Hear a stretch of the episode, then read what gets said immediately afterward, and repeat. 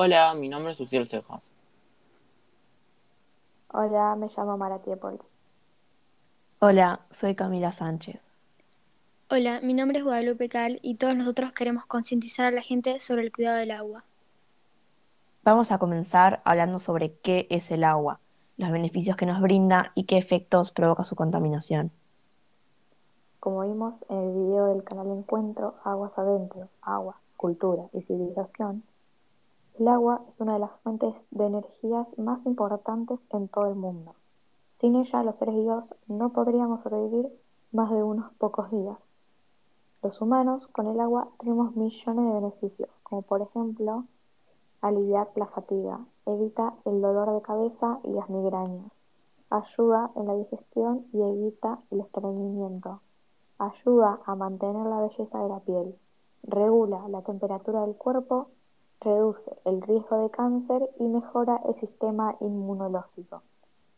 Como el agua ayuda a nuestro cuerpo, lo esencial es tomar a lo largo del día 8 vasos de agua. Si seguimos desperdiciando agua, no podremos tener una vida saludable, efectiva y duradera. Como bien ya sabemos, el agua es un elemento vital para todos nosotros y cada día está más contaminada por nuestra culpa. Estuvimos investigando en diversas fuentes de Google y descubrimos algunos de los efectos que nos puede causar esta contaminación masiva del agua. Y estos son la, la desaparición de la, de la biodiversidad y los ecosistemas acuáticos. El ser humano se vería muy, muy perjudicado a causa de la alteración de la cadena alimentaria y podría contraer enfermedades al beber o utilizar agua contaminada. Lamentablemente, esta contaminación ya existe y por eso ahora les voy a dar algunos ejemplos de actividades cotidianas que tendríamos que por un lado, hay que empezar a hacer duchas en menor tiempo y tratar de no desperdiciar tanta agua.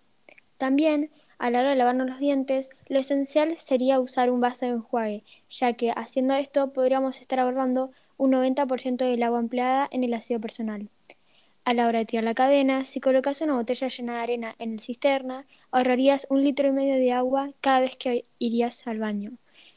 Y aunque parezca una pequeña diferencia, una pequeña diferencia, si hacemos esto a diario, ahorraríamos millones de litros. Con respecto a la encíclica, en el capítulo de la cuestión del agua, punto 11, dice que la provisión de agua permaneció relativamente constante durante mucho tiempo, pero ahora, en muchos lugares, la demanda supera la oferta sostenible, con graves consecuencias a corto y largo término. Las aguas subterráneas en muchos lugares están amenazadas por la contaminación que producen algunas actividades extractivas, agrícolas e industriales, sobre todo en países donde no hay una reglamentación y controles suficientes. Los detergentes y productos químicos que utiliza la población en muchos lugares del mundo siguen derramándose en ríos, lagos y mares. Con todo esto podemos abrir un debate, pensando y reflexionando si el agua es un bien o un derecho. Para nosotros el agua tendría que ser un derecho, ya que todos deberíamos tener acceso a ella. Pero, sin embargo, en algunos lugares del mundo no se puede permitir esto, ya sea porque parte de la población no tiene suficiente dinero para pagarla o porque está demasiado contaminada. A causa de esto, en la actualidad son muchas las personas que tienen falta de agua. Son alrededor de 1.300.000. También en muchos lugares el agua que tienen está contaminada y los problemas de salud que, derivan de estas aguas son muy graves, como por ejemplo la deshidratación y las hambrunas. Otro problema es el cambio climático, el cual es el responsable del retroceso de los glaciares y la reducción del caudal de los ríos lagos y estanques. Ahora les voy a dar algunos datos que seguramente no sabían sobre el agua y la contaminación. ¿Sabían que un litro de aceite para autos y cuatro litros de pintura que penetran en la tierra podrían llegar a contaminar un millón de litros de agua potable? ¿Sabían que al ducharnos cada cinco minutos estamos gastando aproximadamente 50 litros de agua y para una bañera se necesitan casi 200 litros? ¿Sabían que solo el 7% del agua existente en la Tierra es potable? Y esa cantidad se reduce año tras año debido a la contaminación? ¿Sabían que cada día se contaminan más o menos 600 litros de agua? ¿Sabían que gastamos entre 6 y 7 litros de agua al lavarnos las manos en un minuto? Todas estas cosas son simplemente impactantes, ya que ya existe la contaminación cambiar, pero lo que sí podemos tratar de cambiar son las cosas que hacemos que generan más contaminación. Es importante que entendamos y seamos conscientes del daño que le hacemos al agua contaminándola.